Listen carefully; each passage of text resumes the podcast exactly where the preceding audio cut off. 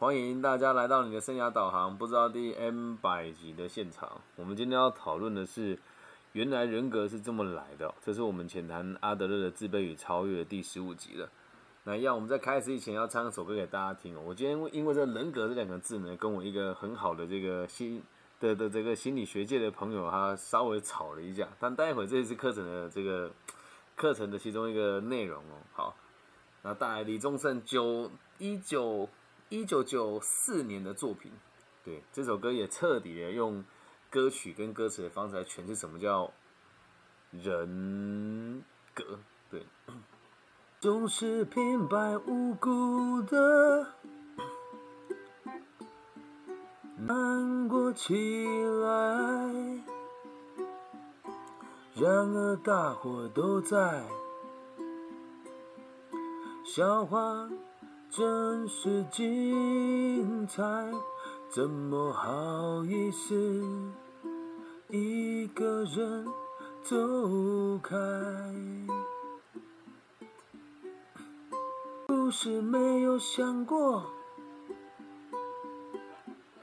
谈个恋爱，一天又过一天。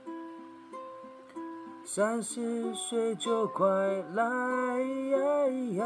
往后的日子怎么对自己交代？寂寞难耐，哦，寂寞难耐。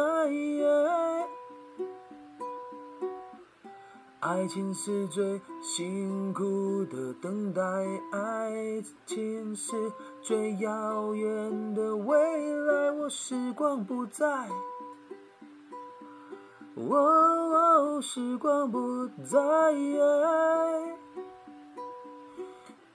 只有自己为自己喝彩，只有自己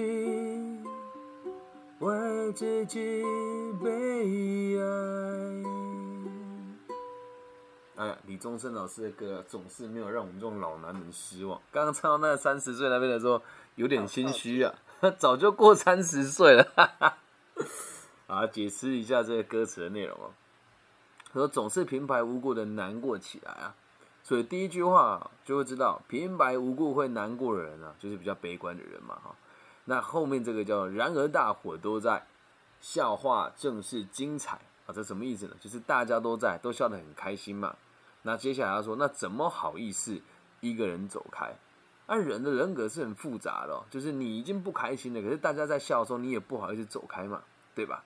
那这些内容都会显示出他人格是偏向于愿意和大家合作，可是比较悲观的。再往下面一句看哦，不是没有想过随便谈个恋爱，哎，又是一个悲观的感的形容词嘛，随便谈嘛，不开心也无所谓嘛，一天又过一天，三十岁就快来。那三十岁这个词其实很有意思哦，人家都说三十而立嘛，那这里就是放不下自己，需要为自己这个，哎，需要为自己负责任，放不下自己过去被关注的世界中心的这种需求嘛。那下面叫做往后的日子怎么对自己交代，所以彻彻底底的展现出消极、悲观的这个人格特质哦。然后接下来就是我们会说他带来的行为嘛。他会跟别人嗨呀，说啊寂寞难耐呀，寂寞能耐啊，因为你的人格哦，会为你带来未来世界所有不同的发展，包含对于事情的这个认定。他说，爱情是最辛苦的等待，爱情是最遥远的未来啊。他把爱情看的是这个样，可如果今天你的人格是积极乐观的，对，给的答案就不是这样哦。下面讲说，时光不在，时光不在。哦，这一句话就跟是废话一样，谁不知道会时光不在啊？但他把这个歌唱出来，就是想让大家知道，哎呀，我真的觉得自己好惆怅啊，什么都做不好。但我并不是说这样子的行为不好，而是这也是一种人格的表现哦。其实李宗盛老师一直以来他的这个歌曲哦，就都不是有以一种非常我们讲什么鸡汤文化存在的这个东西。对，那至于他的作品为什么这么好听，还有这么多人能够传颂下来呢？也就是他这个刻画这个人格的这个这个角色。是多数在台湾地区的跟我一样三十几岁的男生听了就很有感触的这种歌曲哦。然后在最上面这个呢就很有趣了。他虽然愿意跟别人合作啊，可是呢，他认为只有自己为自己喝彩，就是成功只有自己会能够承担嘛。那只有自己为自己悲哀，相对的失败也是只有自己能够承担。好，那从这一首歌里面就可以了解他这主述的这个男主角的个性是什么，或者是他人格是什么。那人格的定义到底是什么呢？我们必须得讲哦，我们很难用一个词去形容它。那所以这是我们今天这个课程要讲的部分哦。今天的题目啊，才书里面的内容叫做人格发展的关键。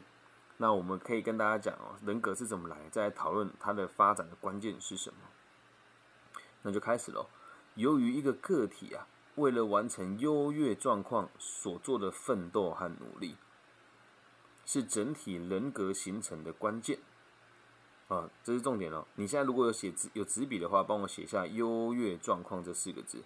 好，那这“优越状况”这四个字下面写个括号，目的。对，那怎么样达到优越状况呢？你可以画一个箭头，啊，奋斗和努力才会得到优越的状况。那我们讲奋斗和努力是什么？就是一个人的行为，对吧？好，那你现在画一个人哦，然后画。画一个人在左边，然后一条一个箭头往右边，上面写优越状况，达到优越状况的这个地方，然后这条在这条线的上面、下面写下奋斗跟努力，看起来像鸡汤文哦。但先听我说完了，这个奋斗跟努力呢，就是我们的行为，而在我们达到目的以后，达到了之后就成为过去了嘛。那成为过去的时候呢，它就会变成经记忆跟经验，进而再影响到下一个时期的你。继续奋斗跟努力，找到下一个优越的状况。好，那我们看书里面怎么说了。所以优越的状态呢，会在精神发展的每个阶段里出现。那这个精神发展的每个阶段，我今天就不扩张来讲。精神发展就是那个他们所说的那个零岁到几岁啊，什么性器期啦，然后口腔期啦，肛门期啊，那个有空大家自己上网看。如果这边开展会讲不完，反正就是在我们的年龄的发展上，每个阶段都会出现的东西哦。那如果我们能够认认清这个事实啊，就是这一个事实，就是我们是为了追求优越状况才会有奋斗跟努力的，也会借由这个过程才会形成我们的人格。知道这件事情之后呢，我们才有办法来理解我们的生活风格。那其实生活风格从某种程度上来讲呢，也是人格的一种。我今天为了这个跟我的这个心理师朋友吵架吵了一下，我说人格，我就说我自己给的形容的的这个定义是形容一个人达到他的目标的时候所使用的方法。而他又讲说，人格就不是这么简单，人格还要包含着他没有做出来的行为嘛？那我就跟他，这也不是辩论。我说，可是，在我的世界里面呢，如果他选择了隐匿他某一些行为，或是他无意中隐匿他的行为，那也是一种行为啊。然后后来我们就讨论到，他就跟我说，嘴巴说出来的内容，这个可能是他真正想表达的。我说，那不就对了吗？他不说出来，他没有这个行为，怎么会知道他的人格呢？所以我们就吵了很久。等会儿发现他是没有答案的，因为这本来就是流派不一样，会给出不同的定义。但我消化了很久之后，我的想法也还是我们的行为会导致别人认为我们有什么样子的人格。那至于有的人会认为说还有他的内在存在啊等等的，因为流派的关系，阿德勒的世界是先有结果才有原因，所以我也视为这个行为呢是一个结果，而它更深层的这个目的呢是为了达到我们所谓的这个优越的状况。这样能够理解吧？所以人格这个词呢，咱们就不要那么的严格的，跟那么钻牛角尖于他。就记得，反正就是讲一个人大概的个性跟他的样貌嘛。好，好吧。那我们如果能够了解刚刚上述的这个状况，来理解所谓的生活风格哦，要有两个重点让大家牢牢记住哦。因为我们现在要做的是了解一个人的人格发展嘛。好，那我们可以有两件事情要来注意哦。第一件事情是，如果你要去观察一个人的话，是随时随地都有开始的，不管。他在哪一个年龄层？而这这些个体的每个行为跟表征呢，都会引导我们往同一个方向，往同一个动机，往同一个主题，他的人格就因此建立啊！我现在也想邀请大家做一一个这样子的动作，你觉得你的人生是什么主题呢？如果要给你一个人生的主题，你的主题会是什么？对，我的主题应该就是老有所终，少有所长，壮有所用吧？对，这就是我最想追追求到的。事情，因此我在做每一件决策的时候，都会以他为目标。对，那既然以他为目标呢，我的每个行为做出来，大家都观察到我有这样子的逻辑跟对自己有这样的限制，因此我的人格就跟他不会有太大的落差，这样能够理解吧？好，然后再第二点呢，有很多资料是我们唾是我们唾手可得的。这个我们刚才的个体啊，他每说的一句话、每个思想、每一个感觉，或是他的惯性动作啊，都能够增加我们对他的了解。但是我们很有可能犯下这样子的错误哦，急于对他个性上的一个可以和其他上千个表征对照的情况做出评断。这句话很老实哦，简单就是我们会太急着用一个简单的小事件，直接推敲他，或是贴标签给他，他是个什么样子个性的人。好，那这个东西，我为什么有的时候会急呀？会急的原因就是因为有目的嘛，他才会急嘛。这个我印象很深哦，就是跟我一个同行的老师，老师啊，对他就是这个我没有什么评判的意思哦，就是大家咱们如果有看到这个讲师或者跟我同行的人自称是执行长啦，或者是这个董事长，请大家一定要做一件事哦，就是。收这个什么叫做征信他，就反正就是我这个同行很多人自称是执行长，但是公司连登记都没有嘛。然后就有一个这样子的老师，每次跟我见面的时候都很喜欢跟我吹牛啊，说什么他公司资本额怎么样怎么样，就连营业登记都没有，还资本额嘞。然后我都是笑笑的打工作揖这样。然后有一次就是大家都在那边，我也不是故意不理他，就想说这个距离假装没听到就好。他在课堂上，我竟然跟别人讲说，刚刚门口有一位很年轻的李老师，大家知道他吧？他是我的学生。那他呢，就是一个有非常强烈自卑感的人。刚刚我跟他说话的时候，他选择低头不语。对，这个就是一种行为哦，用他某一个行为去推断他真实的个性是什么。那如果我们讲诉讼中急于为他扣上帽子，通常都是有目的哦。所以在做咨询的过程，有些心理师可能也会有这样子的行为哦。好，除非我们能够了解一个表征在整体里所扮演的部分，否则不能够决定它的意义。但每个表征在诉说相同的，这这每个表征都是在诉说相同的东西，并促使我们加快找出解决的方法。就就像我看到那个老师的时候，我故意头低低的，然后就走掉。别人看第一印象会觉得我好像矮他一截，但实际上是我已经骄傲到连理他都不想理他了。所以有时候不能用这么简单的方式去判断一个人的人格。还有记住一件事哦。我们的观察必须得是要是全体的，不能是片面跟局部的。好，我们再往后看，这就很像我们在考古一样啊。考古的时候是不是会挖出去东西，陶器啦、工具啦，或者是这个残崖断壁等等的嘛？然后再慢慢的把这些东西慢慢拼凑起来，做出一个我们对这个遗迹的推断哦。但是我们要处理的并不是消失的生命，而是一个持续的与人互动跟与别人有关联的个体哦。所以这个问问题就是要让我们更理解，我们要用全面的方式来看待我们观察到的每个人的行为表征。这就很像我说，假设了哪一天哦，我我成为一个国王好了，然后呢，我这个国王突然有一天就地震，就这个王国就倒了嘛，然后就沉到地底下去了。但是好死不死呢，这个我们这个国家里面所有的人的内内衣裤呢都是纸糊的，就只有女性的丁字裤呢是这个用布匹做的。若干年后，人家挖出来都是我们挖到丁字裤，就跟大家讲说，这个王国的人全部都穿丁字裤，对吧？不能这么进行嘛。那跟我们做心理辅导的时候，还也也是一样的道理哦，这样能够理解吧？所以要推敲出一个人的人格啊，并不能用很武断的方式哦。所以要了解一个人呢，他不是一个非常容易的工作，而且个体心理学啊，或许是所有心理学当中最难被学习以及最难被应用的一门。哎，难就难在这里嘛。个体经济学讨论的中，不是过去的那种感觉，就不是过去那种逻辑嘛。过去的逻辑是因为过去发生了什么，所以现在怎么样。而个体心理学的想法是，行为都是有目的的，就连包含精神病患也都是有目的的。所以要了解一个人很困难，特别是你要用这样子的学派去去专精他。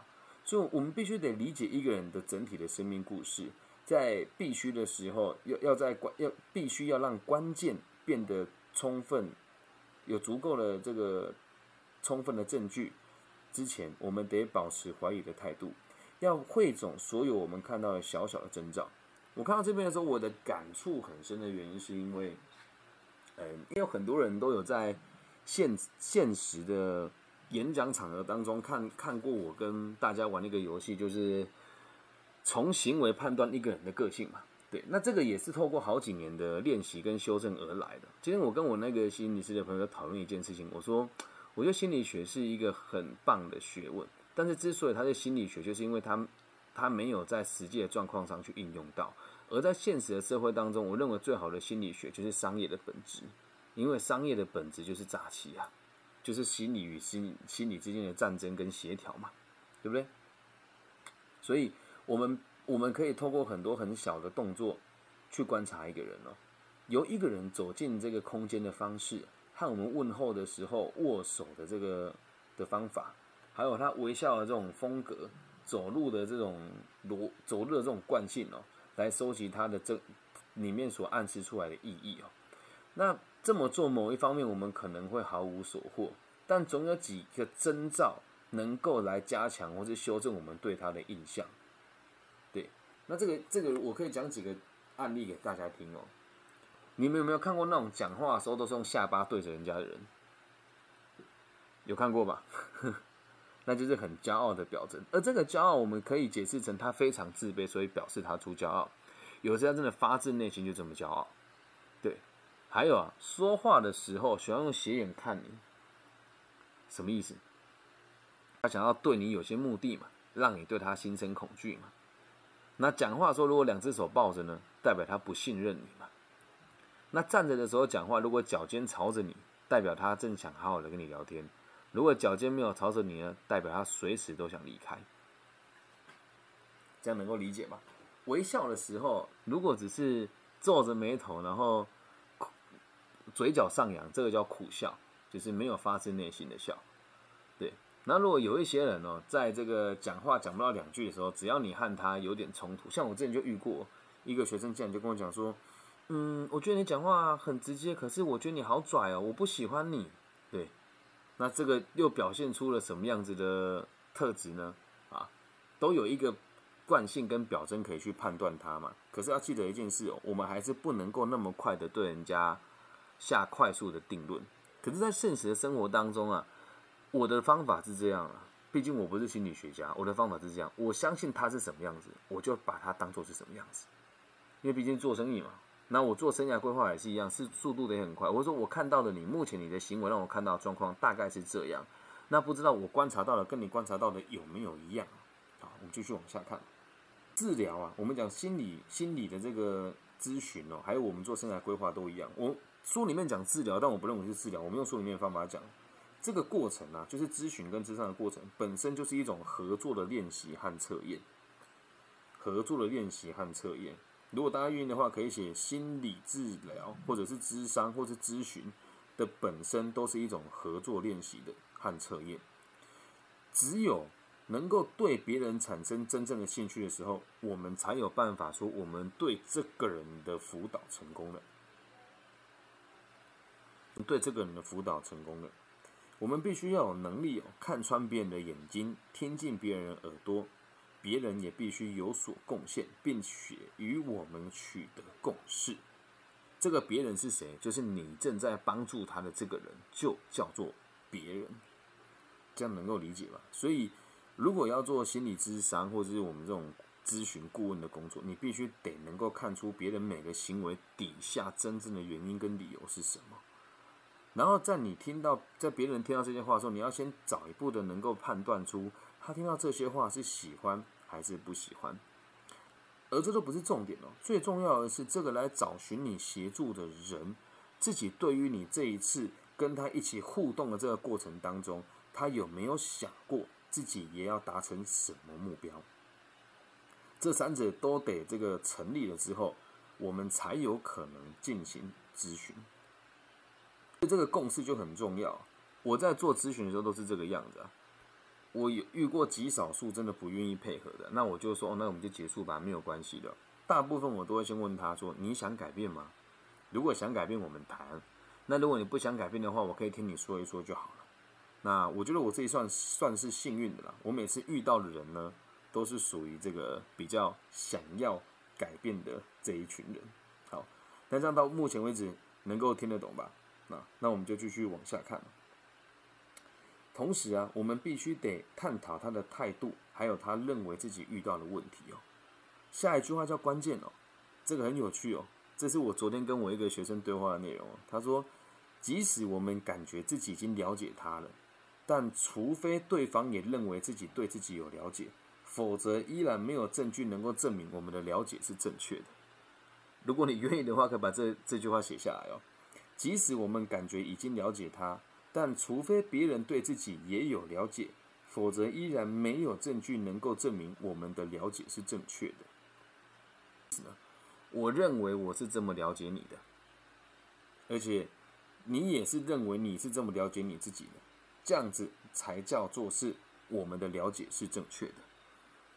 我常常会花时间跟个案讨论说，你觉得这样子的想法对不对？是不是这么一回事？人家讲，哎，对，嗯，好像是哦，也应该就是这样。好，要他和我有一样的认知，后面的建议才能够完整一些些。那这个跟人格有什么关系呢？我觉得在这个也是看到这边的时候，我在思考人格这件事哦，还是回归到根本啊，我们的人格是可以选择出来的，而大家判定我们人格的方式，十之八九呢，也是从我们的行为来累积出来的。那我们继续往后看，那我们人格是由什么来做发展的关键？